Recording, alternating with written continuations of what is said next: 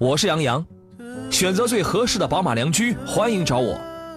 权威专家聚会团购，专业试驾，这里是 Up Radio 购车联盟，我们邀请你加盟。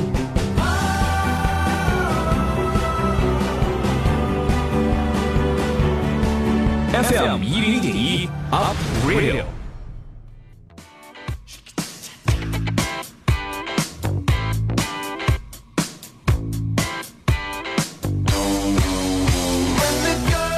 来，诸位，节目开始了，欢迎在礼拜五的下午时间收听山龙小广开始直播的 Aprilio 购车联盟，我是杨洋，在济南问候全省的汽车人朋友。说现在的女人呐，就跟天气一样善变；现在的男人们呐，就跟天气预报一样不靠谱啊。不过呢，有件事是挺靠谱的，就是今天真热，这事儿太靠谱了。今天果然很热，搞得我实在呀，真不知道该穿什么了。呃，今天就是不开视频直播的好处就在于，你可以不知道我穿什么，穿不穿，但你一定会知道我要说什么，对吧？今天我们节目一个小时，咱们就要说说选车话题，挑车、选车、技术对比，您可以通过电话直接跟我们来交流、来探讨。号码是零五三幺八二九二六零六零、八二九二七零七零和八二九二八零八零，还有三种网络互动方式，请关注我的新浪微博来进行互动。山东交广杨洋侃车，也可以加入到我们节目的车友 QQ 群，号码是四八四二幺幺零零，请关注两个微信公众账号来提问。节目上请通过山东交通广播，节目以外请通过呃山东交广杨洋看车团后一个，请你搜索小的拼音全。全拼杨洋 FM 幺零幺幺，找到加微认证的号码就可以了。呃，汇报一个工作啊，今天上午这个利用了半上午的时间啊，实际上是一个多小时吧，然后去拍了一个大片啊，去拍了一个大片过两天您就能够见到了。有请今日座上宾，济南庞大奔驰的汽车专家刘江涛刘老师，你好，刘泽世老师。你好，大家好。很这个很久没称呼你这个名字了，觉得真新鲜，特别的新鲜啊。哎。这个露肉的季节可又到了，你很痛苦，有点热。这个不是热，这个跟热没什么关系。叉叉叉叉叉叉叉叉 L 的衣服现在可越来越不好买了。那是啊，那可真是。那你你看多痛苦啊，无片衣遮体啊。当然这不是很重要，重点是什么呢？这个大家以后开车必须得慢，因为最近流传说开快了容易掉头发。哎，是。你知道这事儿？你看赵林开车，他这里多快，这是啊，呃，尤其这两天网上传了一张充满传奇色彩的那个速八的剧照，就是尼古拉斯赵四领衔的那个，你看了吗？看了，特有意思啊！所以今天我们特别荣幸，我们请到的是刘比塞尔哈，刘比塞尔给我们来做节目，因为你的声音听上去确实有点鼻塞啊。呃，先说说上市的新车吧。这两天呢，凯迪拉克刚上了一款2017款的 CT6，，哎，CT6 这个车市场表现怎么样？还可以吧，上来以后，因为它价格指导价格有所下降，比以前的 S R X，所以说它卖销量比之前的要稍微好一些，嗯，可圈可点吧，我觉得，但是还是因为有一些，嗯，B B A 的品牌的冲击，我觉得销量突破他们可能不太现实，但比以往要强一些了。它一直主打的就是大空间嘛，对吧？价位其实价位也并不便宜啊，四十三万九到八十一万八呢。这也不便宜啊！你算到市场终端优惠的话，这个优势能略有明显啊，能略有明显。它一直它这个主打的是，哎，我的价格我跟你差不太多，但是我的级别啊，尤其是我的尺寸，我要比 A B B 可能要更加的要这个可观，对吧？这是它的这个主打，也是有人买账的，也是有人买单的，对吧？但是销量确实不大，确实不大啊。二零一七款的 C T 六呢，在外观造型跟内饰方面没有什么质的一些改变，车身颜色。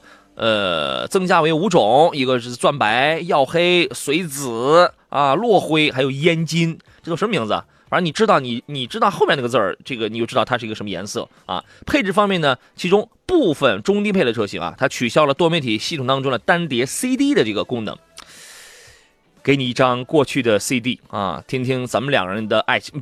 这咱咱俩之间没什么爱情，这个其实 CD 这个东西，你觉得现在真的就是不时髦了吗？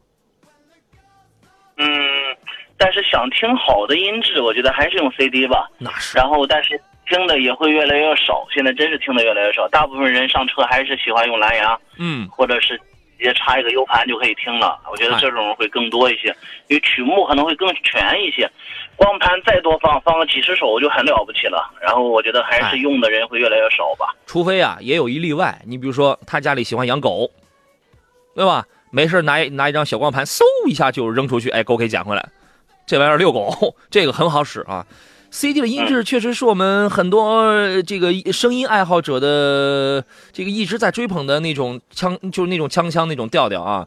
现在呢，如果说你买到了车，音响也也就不怎么样。然后有的人可能听声音啊，因为那个 U 盘的容量也比较有限嘛。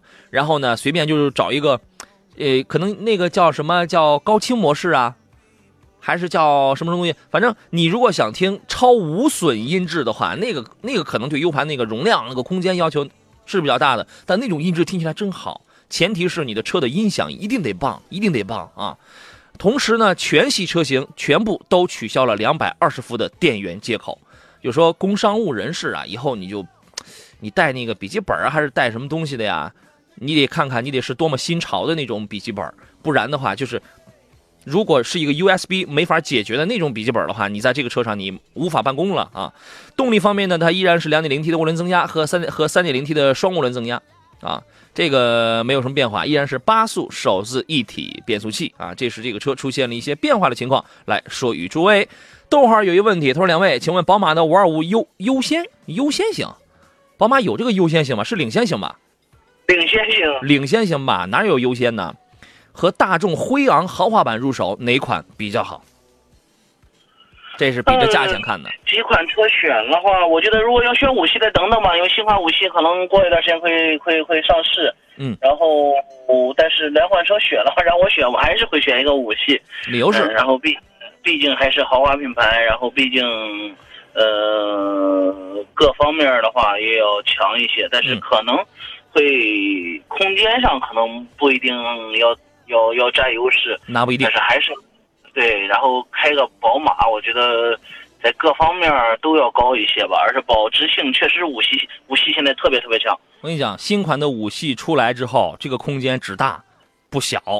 为什么这样讲呢？新款的五系是五米零八的这个车长，轴距是三米幺零八呀，这个我印象特别的深刻。它是比现款的这个，哦，轴距跟现款是一样，但是它比这个海外的它是加长了有一百三十几。毫米大概不到一百一百四十毫米，然后还可以选装空气悬架哦。当然这是选装，这属于您自个儿要掏钱的事儿。我建议啊，因为因为之前我说过有一个观点是，只要在技术在大件上，呃以及稳定性上没有什么太大的问题的话，从技术层层面出发，买新不买旧。前提是你判断它从技术上它没有什么太大的这个出入，它没没什么太大问题。为什么这样讲呢？国产五系长轴。下个礼拜的那个上海车展上，我就能见到了。到时候给各位来拍视频，来这个拍照片，你看啊，呃，然后今年的第三、第四季度它就要上市，呃，六六月份，对，宝马中国已经给我通知了，六月份会这个这个统一上市。它不仅是加长，而且呢，外观还变得运动了，外观变得运动了。另外，配置增加了很多，尤其是大家应该是非常喜欢七系那个手势可以控制音响的那套功能。你有你有你有玩过吗？玩过，那个确实是非常高端的，就是在那个屏幕上，然后他在放那个音乐的时候，哎，你的手你转转圈左转转，那个右转转，它就开始调大呀，调小音量，就是这种显得比较高科技。这一次也用在五系上，这个也是有，并且五系这一次是首次推出搭配 M 运动套件的这个车型啊，所以从这些角度讲的话，我确实觉得买新不买旧。对。而且新款五系在发动机上也全部都换成了全新调教的 2.0T 的涡轮，跟 3.0T 的这个涡轮增压匹配 8AT，然后应该是顶配与次顶配车型吧，可能还会搭配四驱系统，并且还有一个很重要，它来自于 Clear 的这个新平台，这套新平台的一个观念是铝就是铝制化、铝合金化、轻量化，所以就会导致它的这个操控、它的提速加速性能要比现款车型要更加的出色。呃，买新不买旧了这个观点，您可以自己来这个进行考虑。农夫山泉有一个问题，他说：“请问沃尔沃的 x C 九零和宝马的 X 五以及以及奥迪的 Q 七该如何来挑选呢？”您觉得呢？几款呃几款车，我觉得都有二点零 T 的了。现在，嗯，然后如果纯粹二点零 T 的比三款车的话，嗯嗯，我觉得没有太大的区别。但是让我选的话，我可能会选择 Q 七。总有理由嘛。因为我是比较喜欢 Q7 这款车的，因为新款上市以后，然后叉五稍微有点，因为上次上市要稍微早一些，所以说它的嗯，一些配置内饰还是不如 Q7。嗯，然后沃尔沃的话是这样的，沃尔沃上来以后确实是在动力调教上也强很多，新款 x C 九零，但是好这样，但是什么？我们广告回来之后，咱们接着。好了，我们继续回到节目当中，有关 x C 九零和 X 五还有 Q 七之间的这个这个 PK 啊。刚才刘老师讲到了这个 x C，呃，现在呢全面都在走小排量化，也有很多的我我们原来见到了非常经典的直列六缸呀 V 六啊，现在率先推出了入门级的，全部都换成了这个四缸的车型啊，这仨车全都是一样。那么在这样的一个对比当中，我们未知它的用车的需要。啊，到底是城市铺装道路呢，巡航状态，还是要拿到这个户外去用？也未知它的这个职业身份。呃，因为这仨车在职业特征上的区分还是比较泾渭分明的，也未知它其他的一些选车的具体的需要。那么笼统的，当然我们也不知道它选的具体是哪一个配置，而且是哪一个排量，是几缸，这个我们都不知道啊。所以说，我们这档节目是一个多么严谨的节目啊。那么要笼统的来这样来讲，我们如果拿都拿 2.0T 的这个四缸，我们来做一个分析的话，刚才刘老师你的意思是 Q7 刚刚改款，所以说。呃，从一些设计，从一些风格上来讲，它还是比较新鲜的啊。呃，叉 C 九零你觉得怎么样？是这样的，刚刚说叉 C 九零确实同样二点零 T 的话，叉 C 九零，你像三百多马力的，我没记错的话，应该六十多就可以买着了吧？所以说，在动力上应该会很强，而且开起来也还不弱。但是就刚刚说到了，叉 C 九零还是在，嗯，保有量啊，要稍微要差一些，所以也会有这方面考虑吧。所以你最后啊，Q 七的二点零 T 的话，可能就得七十左右了，七十七十冒头了。嗯嗯，所以你的你你的建议是在这里边选择了是这个 Q 七，但我觉得这个 X 五应该是一款，它的确是一款很好开的车。对，但 X 五的二点零 T 确实要弱一些。嗯，同样是二点零 T 比的话，叉五叉五的稍微弱一些了。是吧？呃，可以，你可以考虑一下这个。你还有什么需要补充的吗？呃，没有了。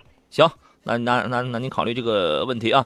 莱芜的雷神问一问题，他说：“请问轩逸这个车怎么样啊？这个这个车已经没什么说头了啊。”对，然后轩逸的话一直是不温不火。你要要要选举轩轩逸的话，最起码的空间性啊、经济性啊都没问题。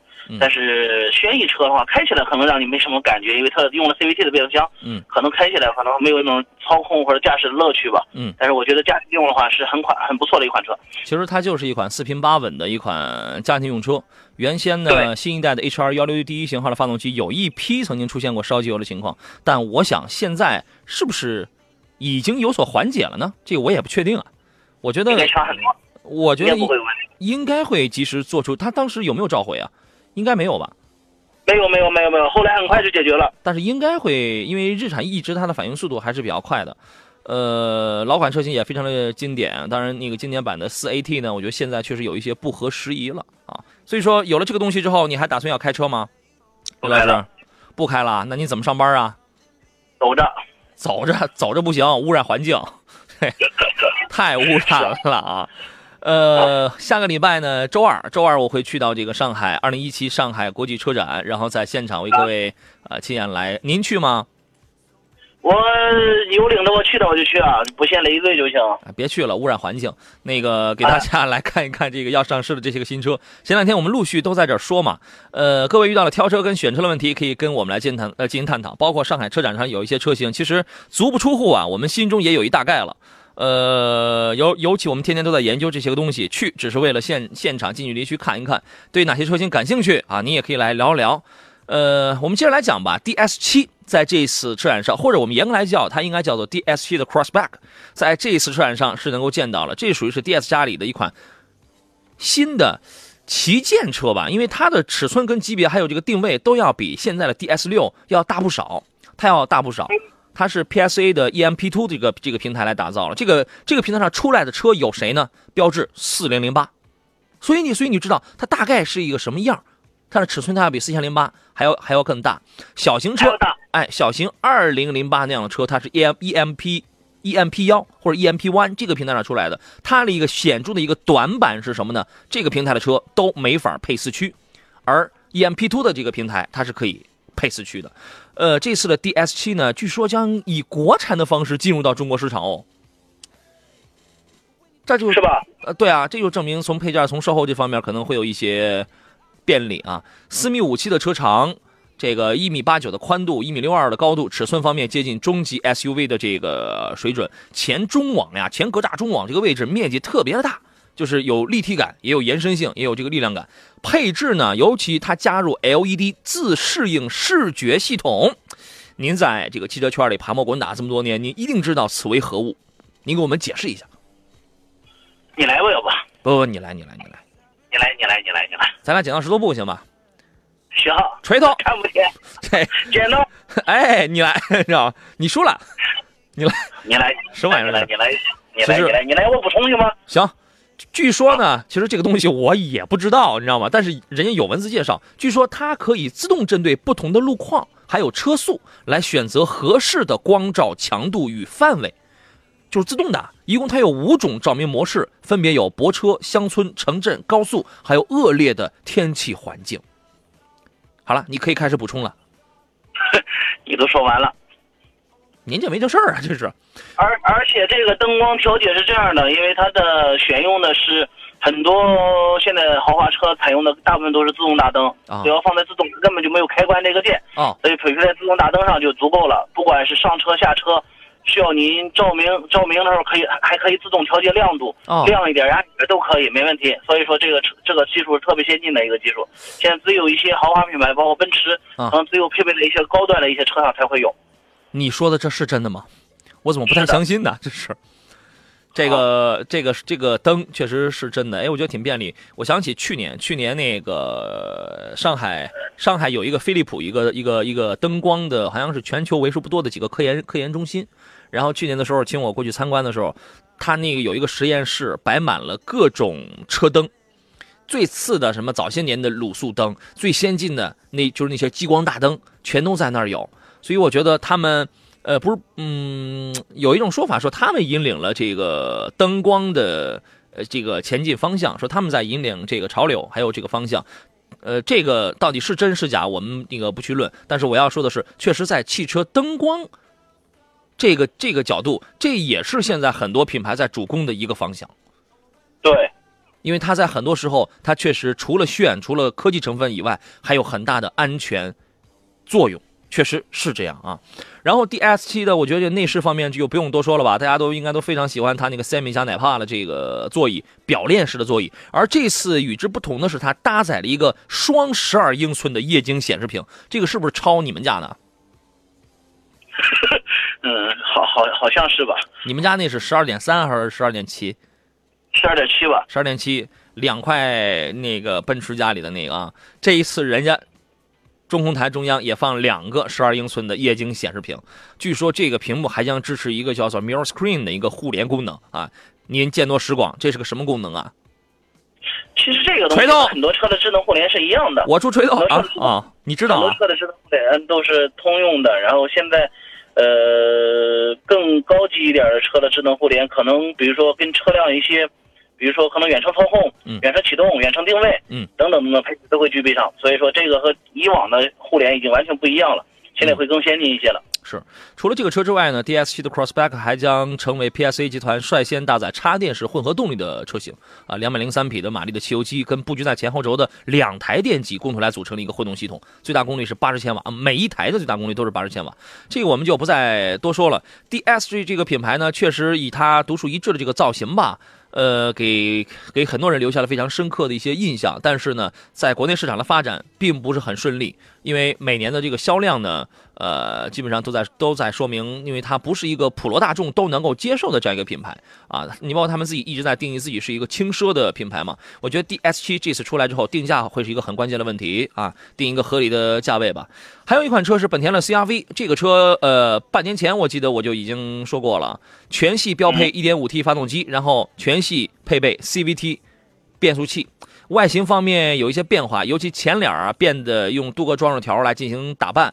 呃，另外全新的 LED 的这个大灯，还有带透镜的这个大灯组，还有圆形雾灯，它用于不同搭配的这种组合，显得你包括那个 A 柱，A 柱原来很多人反映这款车最大的诟病，A 柱太粗，挡视线有盲区。这次 A 柱它变窄了，我们先不考虑，我们先不考虑安安全不安全的问题，它它变窄了，视线变好了，前脸。变得用一个什么词儿，就精炼吧，干练了吧，干练了啊！然后全系都搭配本田的这套 1.5T 加 CVT 的这套系统啊。新一代的 CRV 在三月份在东南亚市场曾经推了一个七座版本的车型，但是并不成功，并不成功。呃，你觉得未来它有没有可能也会出于七座呀？会，但是我觉得可能还要往回推，嗯，不会说很快，因为它这款车型上来以后，这算是大改了。大改上来以后，我觉得它会跟奇骏很相似，可能推一段时间以后再上七座，嗯，只能说是有可能吧。但是应该是马上推，应该不太现实，怎么也得上市两三年以后吧。把这款车型推起来以后，然后再根据需求上七座的车，嗯，然后我肯看好这款车，因为其实这款车最早的话不能说最早吧，在现在卖的讴歌的 CDX，嗯，就已经在卖了，然后而且销量还不错，我觉得 CRV 上来以后定价可能会比它还便宜，我觉得应该会很火吧，算是很火。然后七座车我觉得也会推，但是可能会两三年以后吧。嗯。好，我们先进入半天广告，我们稍事休息一下。有听众这个提意见说，那个刘老师这个声音听起来啊，就像是在这个，就像我在跟一个水管工人在做连线一样的。啊，那您您调整一下电话，您离话筒近一点，好吧？我们先进入半年广告，稍事休息。回来之后呢，各位遇到了挑车、选车、呃对比车型拿捏不定主意的时候，欢迎跟我们来进行探讨。这里是 Aprilio 购车联盟，我是杨洋，三路电话，三种网络互动方式在全线开通，等待诸位啊。我们待会儿见。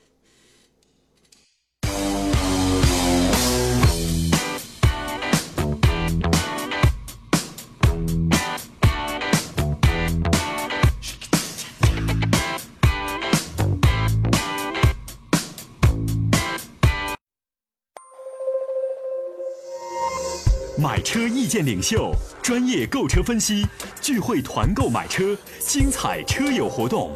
您正在收听的是 Up Radio 购车联盟。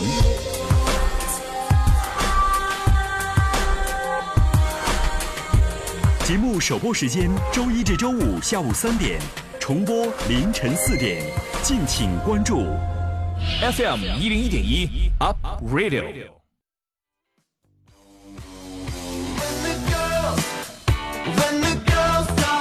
好了，诸位，我们继续回到节目当中来。这里是山东交通广播，礼拜五下午为您直播的 Aprilio 购车联盟，我是杨洋啊。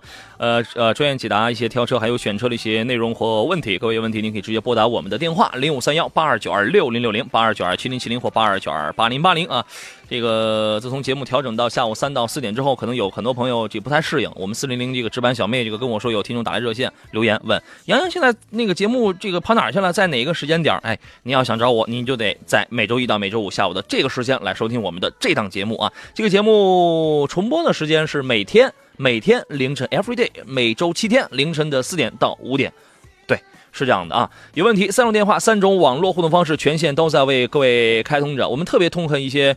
你要有有钱人吧，我们并不是特别的痛恨啊，我们也不是特别痛恨所有有钱人，但我们特别痛恨就是有的人吧，呃，刚刚在奔驰 A 的这个车里用蓝牙跟我们来这个做连线，然后呢，我说信号不好，不行，然后马上又混到又换到了一台 S 的这个车里跟我们来做连线啊，我们特别痛恨这样的人。吕老师，你也很痛恨这样的人吗？我我还好吧。哦，那你觉得这样的人我们应该怎么来解决他呢？过来买个车吧，我们应该找他买个车。哎，去你的吧你！什么呀这是？刘老师啊，这个这会儿这个电话信号听起来要好很多了啊。人家还有一位网友叫威子，老朋友了。他说刘江涛老师那么胖，电话连线，刘老师不能笑，一笑啊这个脸就容易挂电话。啊哼，哎呀，这说说我心坎里了啊。但你他好他好像在说我胖是吧？呃，没有，他只是在反映一个社会现象。好吧，哎，是这样的，您那车蓝牙挺好，就是耳朵不好，知道吗？好了，我们要来看看大家的问题。首先来听听这个高密的薛先生，他的问题是什么呢？你好，哎，你好，你好，薛先生，欢迎你。嗯嗯，我想嗯，麻烦你帮我评价一下那个宝骏那个七三零。嗯，想买的是二零一七款那个一点五 T 的，是律动版还是普通版？就是那个律动版。律动版，律啊，律动版现在也是这个贴着九万十万了，是吧？嗯，它卖是要它的标价是九万六千九。嗯，呃，为什么选择这个车？你的主要诉求是什么呢？我就就就是家庭用，就是嗯，就是家庭那个家里那个人比较多一点吧，就是那个七座，呃就是能充分能力能能够利用起来。嗯，主要是拉人，嗯，对对对，考虑舒适性啊这样的呃东西比较多，是吧？嗯，对对对。嗯刘老师觉得这个律动版的宝骏七三零怎么样？嗯，我觉得还不错，因为现在买七三零的人很多，但是买高配的人不多，因为大部分买的还是六七万块钱的车嗯。然后我觉得这个其实如果真是买一个一点一点一点八的，我觉得他买一点五 T 的，真是很不错。他买一啊点 1.5T 一点五 T 七座，呃，他买一点五 T 的，呃对，然后七座版的话。但是我觉得买九万多的会不会配置要稍微高一些了？我觉得那当然我，我没记错的话，应该是一点五 T 的七座版，七万多就可以买着了。你说的是上一代，他说的是律动版。首首先你啊首先大家需要明白，律动版的宝骏七三零跟上一代七三零有什么不一样？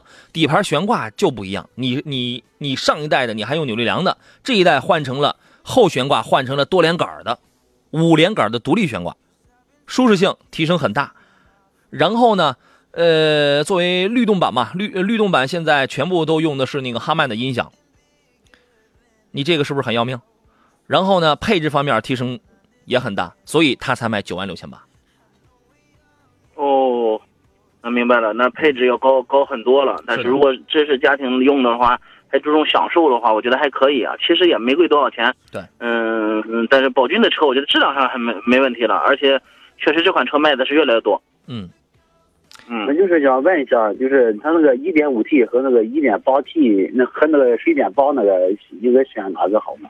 呃，一点八的是一个 AMT 智能手动挡，大概要、要贵六千块钱是吧？六千块钱，是十万零两千八，贵六千块钱嘛，对吧嗯，？对对对，这俩我这俩我我这俩我全开过，但是具体到你身上，你习惯开什么样的车呀？我我现在开的五菱之光，你开手动挡没什么问题。嗯，对，它是这样，一点五 T 的呢，这个加速感、推背感确实要好。啊，手动挡，是这样，手动挡它就是一个最最传统的、最基本的，我们家家户户咱们都知根知底的这个手这个手动挡。一点八升呢，这个排量它这个动力它是没有问题，动力随要随有，也你反正正常够用吧。对，对于一款 MPV 应该是正常够用。它那个五档半自动智能手动挡啊，这个属于是跟爱信精工共同来研发的这么一款，呃，开起来呢没有明显的，没有像那个五档呃没有像五档半的那个赛欧。还有这个十几二十万的那个，我说实话，它这个智能手动挡确实比赛欧比十比二十万以内的奔驰 Smart 调教了要好，啊，这个它它就是这样，因为这两个车的拖拖拽感非常明显，而呃这款智能手动挡它充分考虑到了买这个车的这个家庭普通的家庭用户，他要考虑的是平平顺性，它啊也多少带点突兀，但是比这俩车都要好很多，方便，这个主要是方便。呃，也就是说这个车就是家庭用还可以，是吧？你除了这个，你你应该没什么其他的很优质的选择，因为它主要就打了这个价位控的这个竞争。你想想，你还能选什么？你还能选海马 V 七零，你还能那个那个车我我那个不看重那个它那个第三排那个呃不看重它那第三排那它那座椅。对七三零第三排坐成人也是可以的。呃，坐垫虽然短一点儿，但是它也考虑到一些，你比如说你的胳膊，第三排成员的胳膊你也有地方放，把手上，呃，当然它没有门把手啊，那个你胳膊的地方也有储物格，也有空调出风口，也有灯光，它很多东西细节它也考虑的，也对得起它这个价格吧。啊，对对对，它那个价格和那个宝骏七三零这个就是有一个有有一款六万多的差不多，谁？那个就是七三零那那个那个最那个最低配的那一款，就是六万多块钱那个，那是一点五的，嗯对对，和和和它那差不多应该是什么跟什么差不多？这个我没听清楚。但是你那个六万多，那是一点五升的，啊，那个用用起来稍微费劲了，也动力太弱。对，一点五的动力，你要是坐上几个人之后啊，确实它会非常费劲。你不要只看排量，哦，是这样啊，费劲儿就意味着费油。你看，你那个六万多的，你那个六万多差不多也得七万块钱吧，是吧？嗯嗯，对对对对，七万块钱跟你这个刚才看那个九万六，反正多掏两万六，嗯对，嗯。但是动力上的感受真的差别挺大的。哦，这这个动力没问题哈。对，没问题，没问题。一一点五 T 跟或者一点八的，你这个正常家庭使用肯定没问题。你你问十遍我也会这样讲，所以你问十遍不如你自己去开一遍。啊，这那那车我嗯我我去开过，还可以，我试着。嗯嗯嗯嗯，那就行。行，嗯，那好，谢谢老师了啊。因为嗯，蝉联得有大半年吧，这个还是多长时间啊？排名第一的，反正排名第一、第二的都是他们家的车。第一大概是五菱宏光或者是宏光 S，反正它都包含在里边。第二永远是七三零。嗯，那行。对，销量会说明一些问题。好了，再见啊。嗯呃，葡萄酒说，长安不是新出了一款新车，定位跟七三零是一样的，那个是欧尚，叫欧尚什么什么东西吧？那个刚刚出来，刚刚出来，你可以观察一下。大头钉说，田老那个刘老师得交广告费。刚才杨洋不动声色就赞了 S，就就赞了 S 级的蓝牙没有水管音。其实我们的车蓝牙应该都没有什么水管音啊，我觉得应该是他的问题，应该是他的问题。但是他提了一个说法，我觉得我特别赞同，说杨洋，咱们杀富济贫吧。好嘞嗯，这绝对是一招，这绝对是一招儿。崇小艺想请我提醒一下您，他说麻烦让刘老师看一下微博，我在上面留言了。呵，您还有微博呢？啊，麻烦您给回复一下，我印象很深刻，因为他好像就是想来济南，想找您来买一台二手车，哦哟，等着他呢。是吧？您那个回头一定要看一下啊！真没想到你也是一个有微博的人啊！还有那是哎，欢迎关注我的微博。这个一位网友说：“请问 1.4T 的奥迪 A3 就是没有儿童安全锁吗？”我记得有吧？嗯，还还有没有的儿童锁的？对呀、儿童安全锁这个应该有吧？现在几万块钱的车都有啊。他说：“为什么高速驾驶的时候还能打开车门？这样太危险了。这种情况吧，确实危险。这种情况以前在雪铁龙的车上出现过，A 六上也出现过。这个之前我那个确实听说过有那么几例这样的情况啊。我们回来之后，咱们聊聊这个话题。好了，我们回到今天最后一段的节目当中，先插播一个广告。山东交通广播联合爱车在线倡导绿色出行，少开一天车呀，您就可以获得一天的绿色出行补贴。详情您可以拨打电话来进行咨询，号码是四零零六三六二三六七四零零六三六二三六七，也可以发送“盒子”两个字到山东交通广播的微信平台上来啊。呃，它的功能是什么呢？非法入侵报警、干扰器倒车报警、车灯车窗未关提醒、落锁检测等等。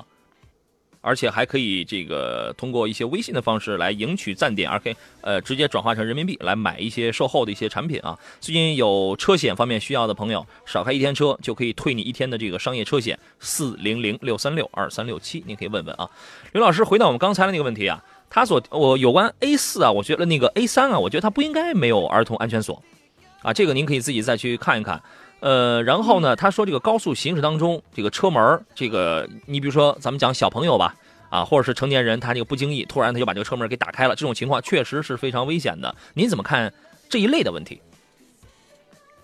我觉得现在很多车是这样的，那个有的车配备的儿童锁，呃，我从里边打不开门，嗯，但是有的车还是会，可能中控锁了，但是还是一下能拽开。啊，就是行驶当中设计上还是要注意。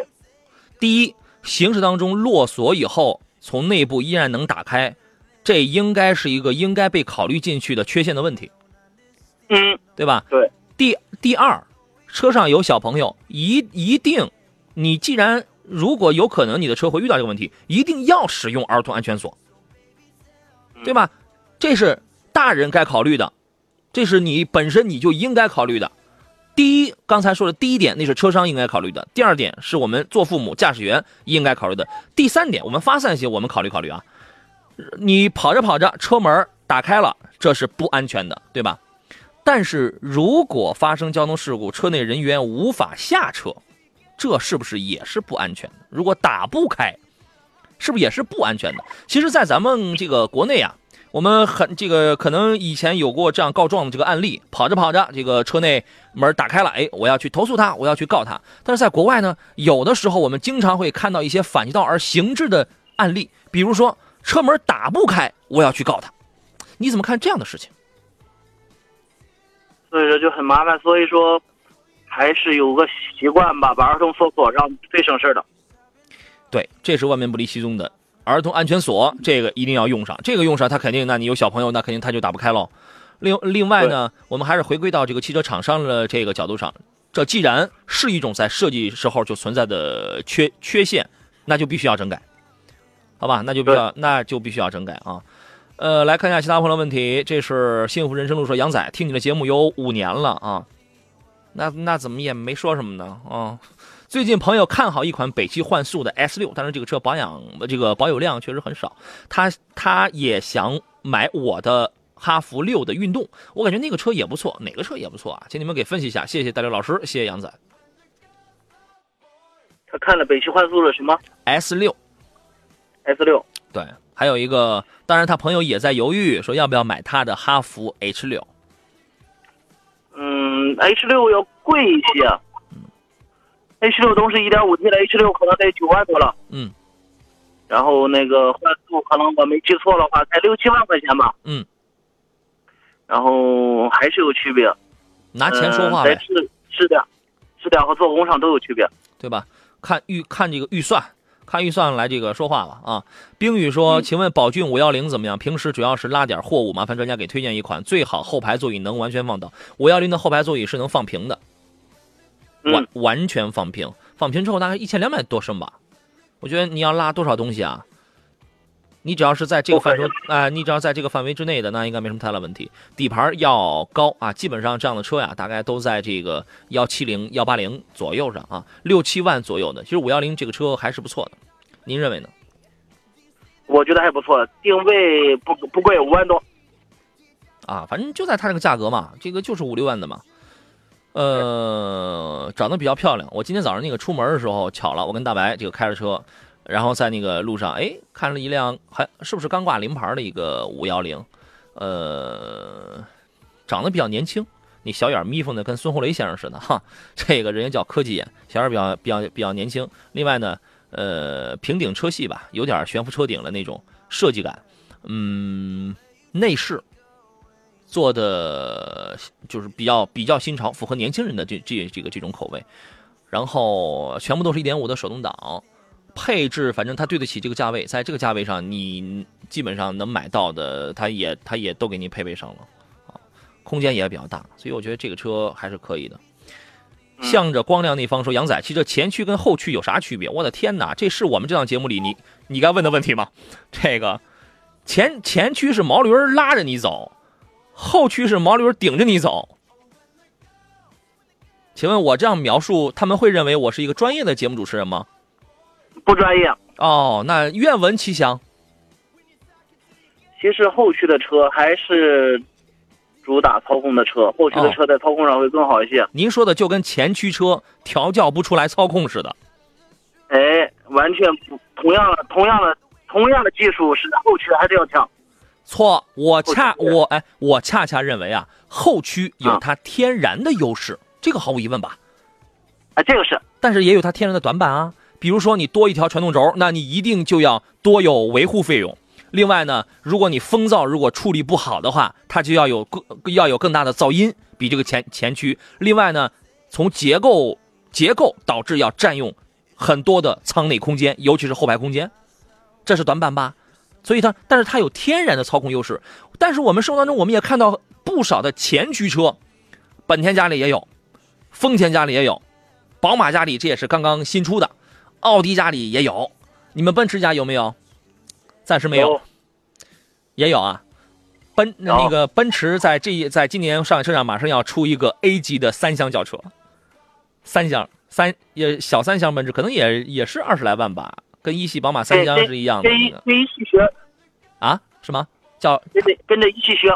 呃啊，对对对，呃，可能是 A 级的三厢吧，就大概是那么一样子。那个定没定是前驱还是后驱啊？估计也前驱。那你你看，我们完全有理由相信，像是奔驰、像是宝马这样的品牌，因为它是能够，呃，结构是一回事儿，它后天的这个调教也是能够呈现出比较不错的这种这种操控性的。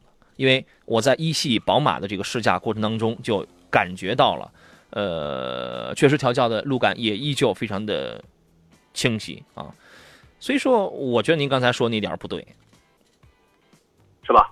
嗯，但是我我想的是这样的，但是小车可能会更多的用的前驱的车，嗯嗯但大车大部分选用的还是后驱车型。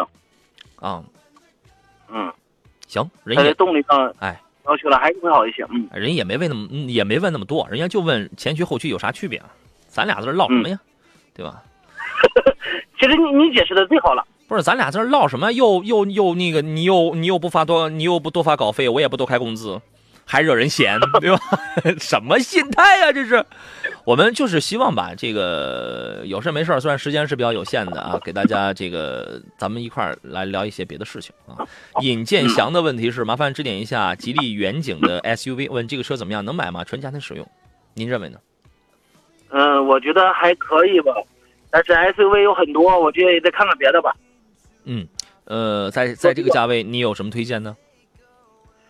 其实这个价位的好多呀，嗯、瑞风的车，嗯，江淮的 S 三 S 五，嗯等等都可以。然后包括刚刚说的一些很多的，你像五座、七座的车，都可以看好多。我觉得看看看他的车，我觉得还是都比较比较吧。嗯行，呃，这是我们车友群里的一位叫做布衣江上，他说杨老板给推荐几款音响好的车吧。哎，其实原来早些年的时候啊，我们因为我们买的绝大多数咱们都是差不多的这个普通老百姓的车嘛，这咱们买了这都是差不多，所以那个时候我们重点考虑是大的一些方向，也没怎么考虑一些什么得有奢华的影院级的这种享受啊这样的。但是随近随着最近这两年，我不是常说嘛，人啊先吃饱后吃好。你吃饱了之后，咱们就想要要这个吃点好的了，我们就开始考虑，哟，我们得来点这个音响非常好的啊。你你给我们介绍一下吧。音响好的小车，嗯，都有什么样的音响？什么样的音响牌子算是比较好的？什么样的车都用在什么样的车上？但是很多小车上我觉得都不配备好的音响。嗯，那可未必。人十万的宝骏五六零，人家还用哈曼燕菲利士六通道九扬声喇叭呢。那可以，那可以，它是比较典型的了。其他的一些豪华品牌的话，嗯、你像现在通用大部分用的还是 BOSS 的音响，嗯，你们家奔驰现在也用 BOSS 吗？奔驰奔驰用的是哈曼坎顿，呃，啊柏林之声，啊，柏林之声也有，还有 McLarenson 对对吧？